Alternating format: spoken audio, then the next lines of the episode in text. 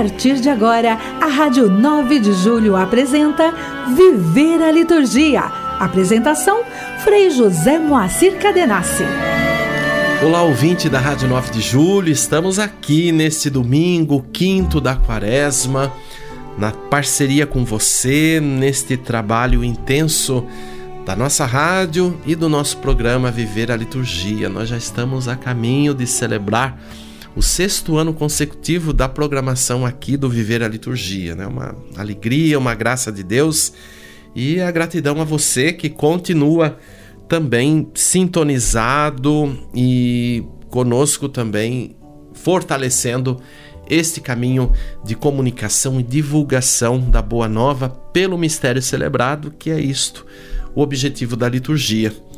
E nesta recordação que já nos desperta alegria e gratidão, nós queremos também lembrar o conteúdo, o sentido deste quinto domingo da quaresma do ciclo C. Né? Recordando pelo Evangelho de João, hoje proclamado, capítulo 8, versículos 1 a 11, a novidade da salvação, ou a novidade enquanto momento inesperado da salvação apesar de recordarmos as promessas bíblicas, né, particularmente os profetas apontando uma vida nova, uma vida renovada e que depois estudar-se-á na experiência com Jesus Cristo, Filho de Deus, reconhecido como o Messias e como esta boa notícia outrora anunciada nas etapas da história da salvação nós recordamos com esta perícope, este trecho de São João, o quanto Deus nos surpreende, né? É, nesta página do Evangelho em que, na figura da mulher adúltera, né, a salvação inesperadamente é dada e realizada em Cristo Jesus. Alguém que estava ali a caminho da morte, do apedrejamento, né, por ter assim tida como uma transgressora da lei, como alguém que criminosamente né, não observou a lei pela sua condição, pela sua experiência, levam até Jesus e Jesus promove ali a reconciliação e a consciência de que todos, a começar daqueles que acusavam a mulher, precisavam renovar as suas vidas, o seu olhar, a sua forma de pensar e a sua própria relação com Deus na dimensão da lei judaica. Né? Então, ali no quadro, a inversão, onde há fragilidade, até miséria, onde há uma pessoa curvada sob o peso de suas culpas, aí é que se faz o dom de uma vida nova, de salvação pela graça do Cristo encarnado. Então, é isto que devemos observar neste trecho do evangelho e transpor isso para a nossa vida. Como que está o nosso olhar para as realidades humanas, para situações, para aquelas situações também complicadas, né, dificultosas, em que muitas vezes a vida está ali clamando, pedindo passagem. Como que nós cristãos estamos sendo instrumentos para a reconciliação e não para a condenação. Nem Cristo condenou, e como nós assim estamos lidando, porque nós temos uma tendência fácil também de condenar, de perceber os erros, as, in, as intransigências e às vezes somos aguçados a proferir uma sentença ali muito mais do que quem devia proferir, que é o próprio Deus. Então pensemos nisto, né? O evangelho de hoje é, mexe muito com a gente, com os nossos conceitos, com os nossos preconceitos mas o que deve prevalecer é a vida. Na figura da mulher adúltera, a figura do próprio Israel, que também foi adúltero, quando muitas vezes rompeu aliança com Deus né, e não quis mais saber de seguir o caminho do Senhor. Né, inclusive, vivendo o grande exílio da Babilônia como resultado da sua é, forma de abandonar a Deus e de buscar unir-se a uma outra dimensão de vida e de organização de vida. Então pensemos nisso, com a força desse domingo, estejamos abertos e prontos para a ação transformadora, libertadora, reconciliadora da graça de Deus pela pessoa do Filho. Mergulhados na vida de Cristo, exultamos de grande alegria. Homilia Semanal. Os seus.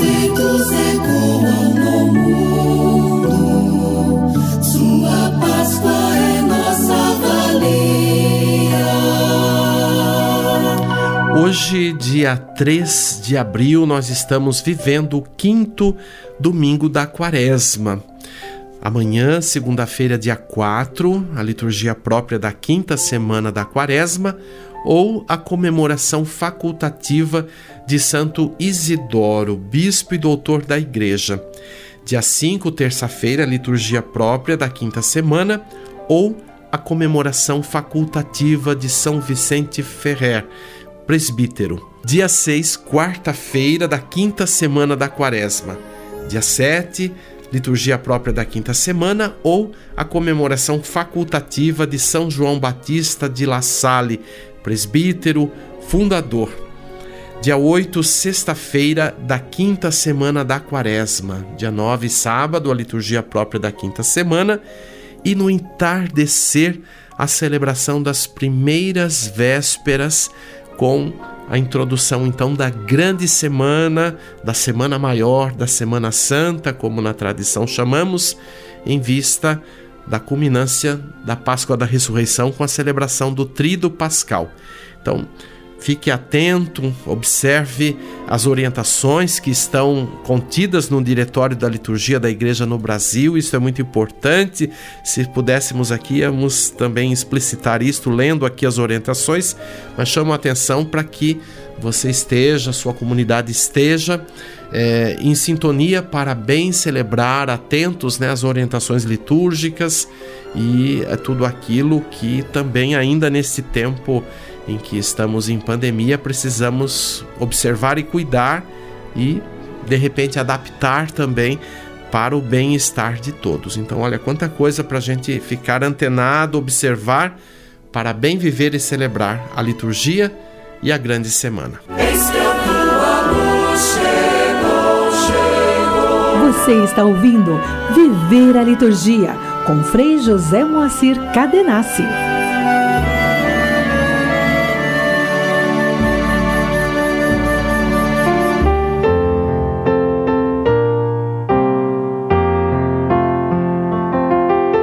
Igreja e Liturgia. Este quinto domingo nos faz, assim, pela própria tônica da liturgia da palavra, recordar a extensão da nossa vida de fé nas realidades do cotidiano. Não podemos nunca esquecer que nossa fé não é algo é, dissociado é, do mundo, das dimensões da vida de todos os anseios da vida, de todos os problemas também que a vida apresenta. Porque estamos num caminho, e aí pela fé podemos dizer, de libertação, de plenificação, de expansão, de reconquista da vida verdadeira. Então, hoje na imagem da mulher adúltera, nós aí também somos convocados né, a observar mais e a interagir mais com as questões da pessoa humana, os seus desafios, as suas também incoerências, os seus sofrimentos, as suas exclusões, os preconceitos, né, que ainda perduram na vida nossa, na vida do nosso povo. Então, como que nós cristãos estamos lidando e pela fé também nos comprometendo a um caminho de transformação? Aqui, quando pensamos na transformação da sociedade, não é no sentido de como cristãos ir lá né, e simplesmente apontar o dedo para o certo ou para o errado e querer botar ordem nas coisas, mas na dimensão da pedagogia de Jesus, na sua dialética, estabelecer diálogos. Nada na vida se transforma se não partir do diálogo. Por mais difícil ou impossível que isso seja. Diálogo, atitudes, enfim, é um monte de coisas, são vários ingredientes para que a gente vá aí né, vivendo um caminho de é, transformação, buscando também colaborar na administração, no cuidado à vida ou nos cuidados à vida. Isso é muito importante, né? porque senão que sentido tem a nossa fé se a gente pensa em viver uma fé é, em termos de um futuro que há de acontecer. Na vida cristã, o futuro é hoje. Nós celebramos o mistério de Cristo. Hoje, aliás, celebrar o mistério de Cristo é atualizar a potencialidade, os efeitos deste mistério na relação com a vida em todos os tempos da história. Então, entre os temas sobre a relação exigente entre a vida cristã e liturgia, hoje ocupa também como prioridade o compromisso dos cristãos para a transformação do mundo. Digo hoje porque estamos hoje vivendo, mas em todos os tempos da história isto foi verdadeiro, autêntico, por mais que em alguns períodos da história da igreja isto de repente é, foi desfocado ou foi compreendido né, como um muro de separação ou como às vezes um foco pensando que temos que viver aqui e, e garantir um futuro, mas de repente aqui também não viver para valer, né? essa inteireza do viver. Então, por um lado, a espiritualidade cristã, ou seja, a forma de vida cristã, não pode ignorar sua dimensão social de testemunho e compromisso com as ênfases especiais que este conceito pode ter segundo as circunstâncias sociais e políticas especiais de cada ambiente, de cada realidade, de cada período da história, de cada país, de cada cidade. Olha aí, vamos pensando no, no que é mais próximo de nós, mas temos que pensar também no macro. Né? Não, não somos pessoas isoladas ou realidades isoladas. Então, falar-se-á sempre nesta imersão no mundo de testemunho cristão, de exigências de justiça social e compromisso de libertação para todos.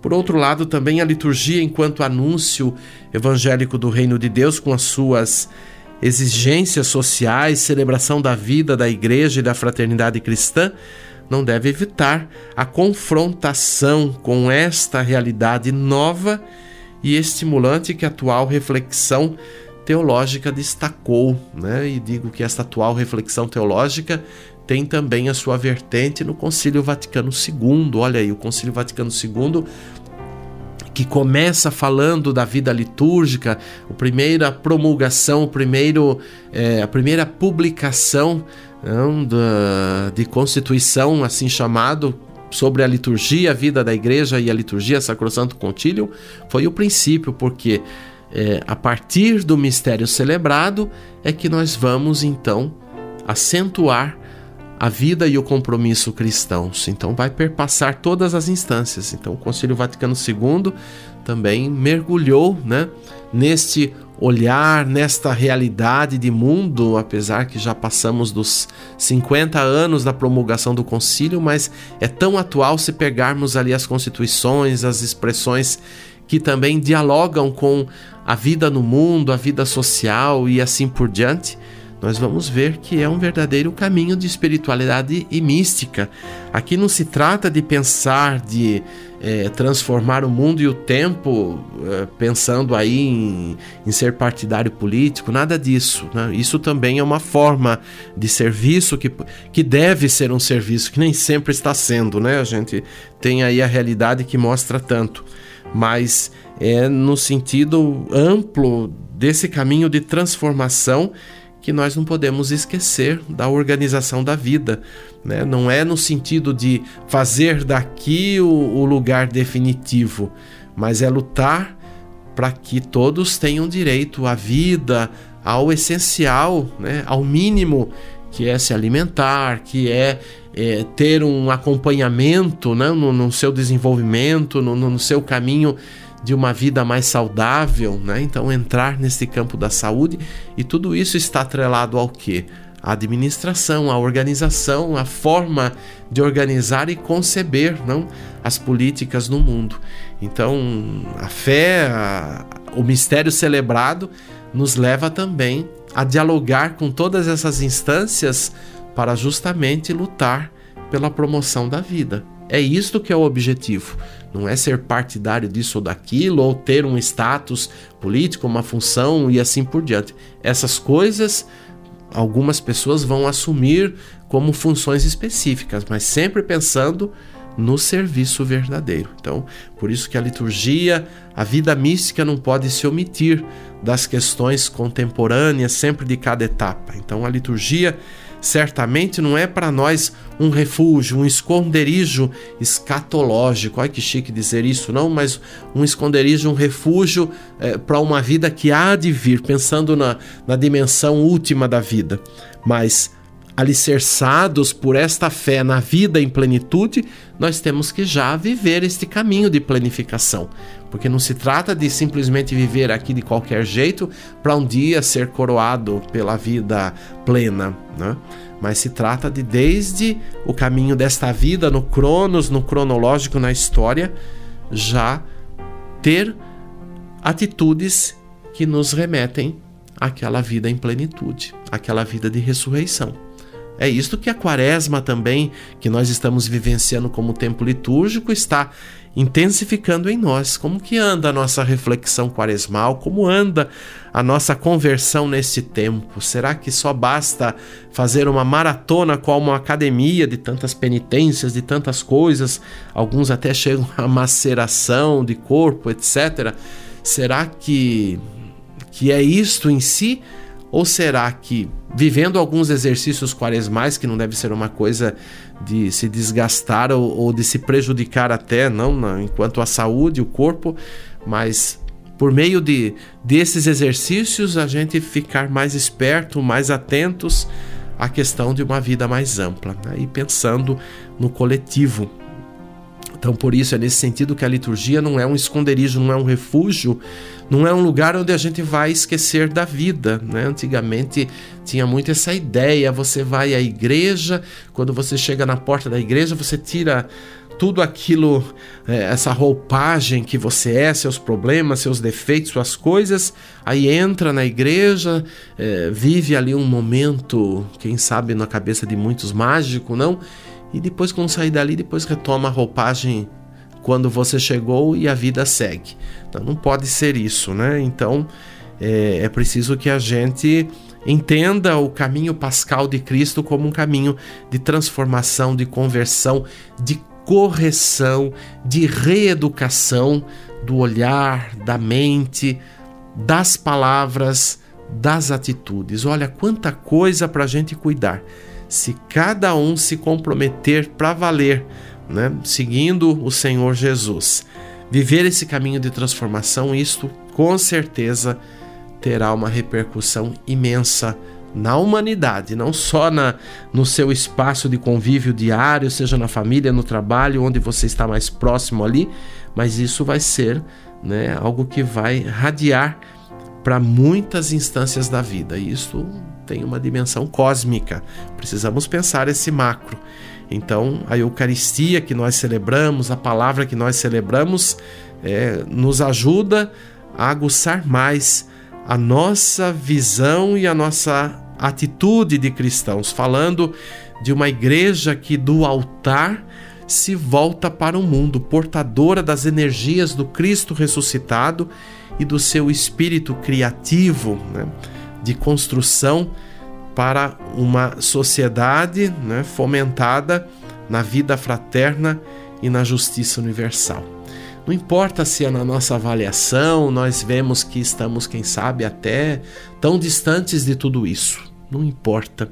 O que importa é o nosso vigor, a nossa ressignificação enquanto fé para fazer valer desde as pequenas coisas até as coisas mais amplas, né? mas tudo isso é importante, nenhuma tem um grau mais ou menos elevado, tudo é importante, tudo tem a, a, a sua originalidade para que a vida atinja essas expressões mais amplas. Não? Então, é, nós precisamos deste compromisso cristão no mundo a partir da vida litúrgica. Né? Então, é desta forma que a liturgia e justiça social também tem fundamento bíblico, não podemos esquecer, né? Quem está aí acompanhando a liturgia dia a dia, ou mesmo aos domingos, vai sempre perceber que a vida do povo de Deus está sempre ali é, mencionada, retratada na, nos trechos proclamados na liturgia. Né? Mesmo o Evangelho, se a gente olha o que está por trás das palavras, nas entrelinhas, a gente vai ver ali a sociedade do tempo de Cristo espelhada né, na, na, na, naquele momento.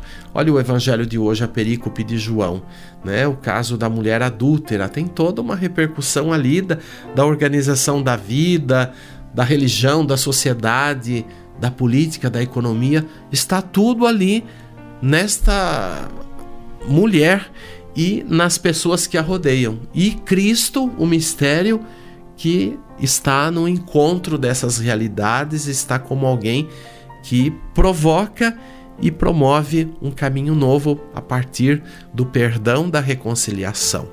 Então, isto é a verdadeira renovação do mundo, da vida e dos próprios cristãos que creem no Cristo.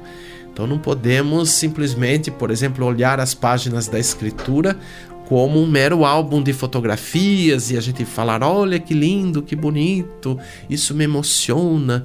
Tá, mas se tudo isso provoca em você, o que, que está provocando hoje? Porque esta palavra é dita no contexto atual, né? Então, não, por isso que digo, não é um mero álbum de fotografias que ficou lá guardado, esquecido, de vez em quando a gente vai lá, abre e vê, não, nós estamos sempre abrindo o tesouro da palavra, sempre interagindo, sempre buscando atualizar, né? Veja na Assembleia Litúrgica que celebra a palavra, né? O desafio quando vai se dialogar a partir da palavra, então naquela experiência da homilia, na, na conversa familiar, como que a gente está ali interagindo? Eu às vezes percebo na assembleia que tem gente que está atenta, está ali se encantando, mas tem gente que está reprovando, tem gente que chega até sair do seu lugar e ir embora. Né? Outro dia conversava com um confrade no convento, na casa onde moro, e o frei disse assim: Olha, hoje eu presidi a Eucaristia e eu percebi que duas pessoas se retiraram, duas pessoas que estavam juntas, né?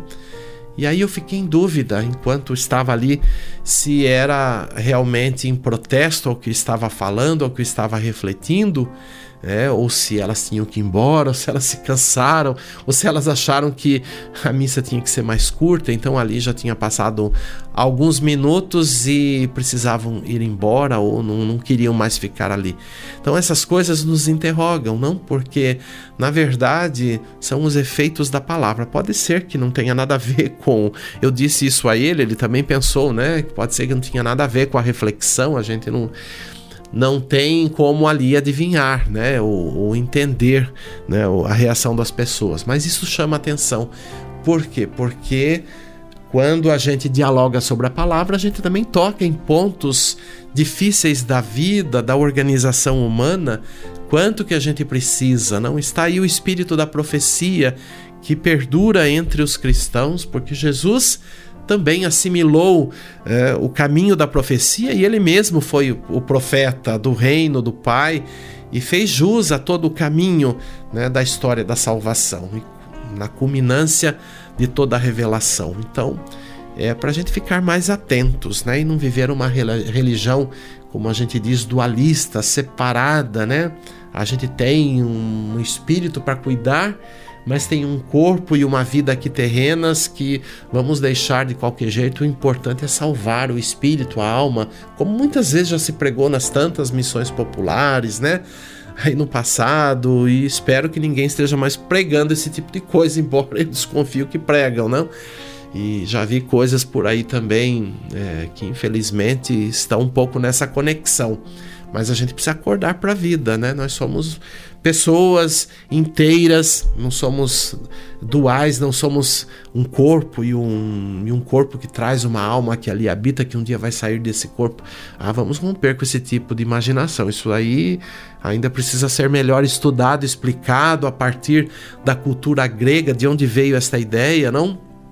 Eu lembro aqui os debates de Paulo na, com a comunidade de Corinto. Leiam lá as cartas, né? Primeira e segunda é, cartas de Paulo aos Coríntios, né? quantas vezes o debate sobre a própria ressurreição, não diante desta visão que queriam equivocadamente é, prevalecer, não de um, de um corpo que declina, mas de uma alma que enobrece e alma que é coroada. Então precisamos não esquecer que o serviço está aqui para a vida, né? Basta lembrar aí os inúmeros trabalhos da igreja no campo pastoral, tão importantes de valorização da vida, de cuidado, desde a concepção, a vida intrauterina, é, o cuidado com a infância, a gente lembra aí a pastoral da criança, até lá a pastoral também dos enfermos, às vezes que acompanha as pessoas no, no seu período de passagem. Então,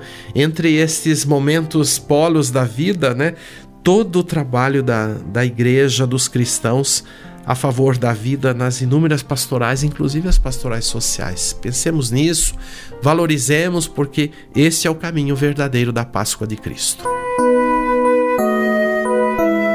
Canto litúrgico. E por falar neste tempo de quaresma em preparação à Páscoa, vamos ouvir um canto quaresmal tão próprio para a entrada, particularmente dos domingos, mas também nos dias é, celebrados na semana novo êxodo se faz. Perceba na letra os elementos da quaresma em relação com o mistério pascal. É bom que a gente sempre observe, por isso que a gente tem esse quadro aqui, né? Não é simplesmente para ter uma música para a gente divertir, para a gente simplesmente, né, ficar aqui entretendo-se, mas também pode ter esse efeito. Mas é para a gente refletir os elementos que a gente trabalha aqui e o sentido, né, ritual de cada música que a gente aqui apresenta. A letra é de minha autoria, Frei José Moacir Cadenassi, a música do Fernando Cupertino e ela faz parte do repertório do Tempo Quaresmal. Vamos ouvir e meditar.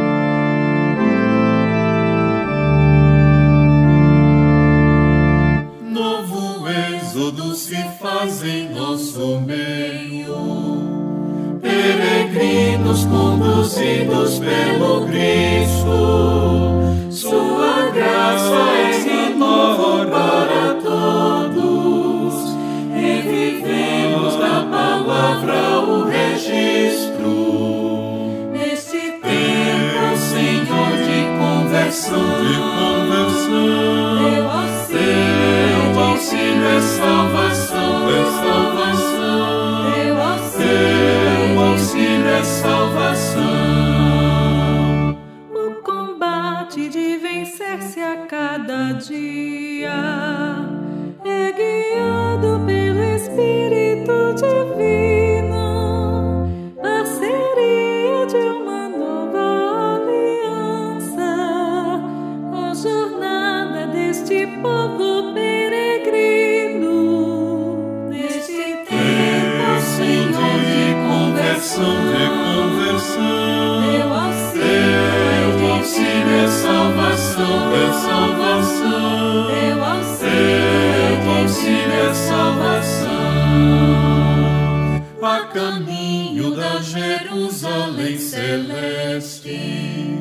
é preciso reviver a novidade de Jesus que derrotou os malefícios e na Páscoa nos encheu de claridade.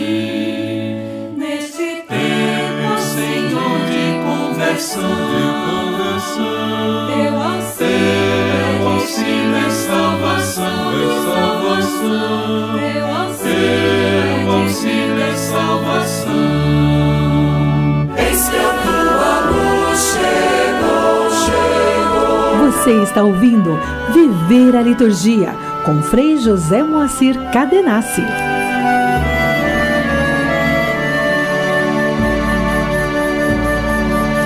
Juntos rezemos.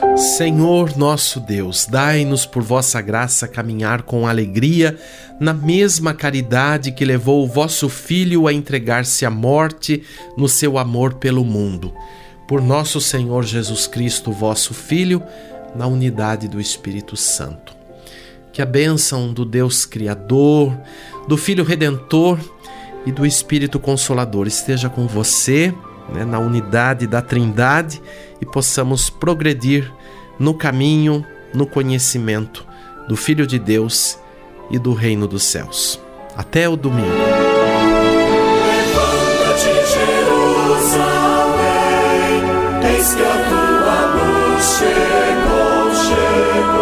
Pela Rádio 9 de Julho Católica, você acompanhou o programa Viver a Liturgia, com Frei José Moacir Cadenassi.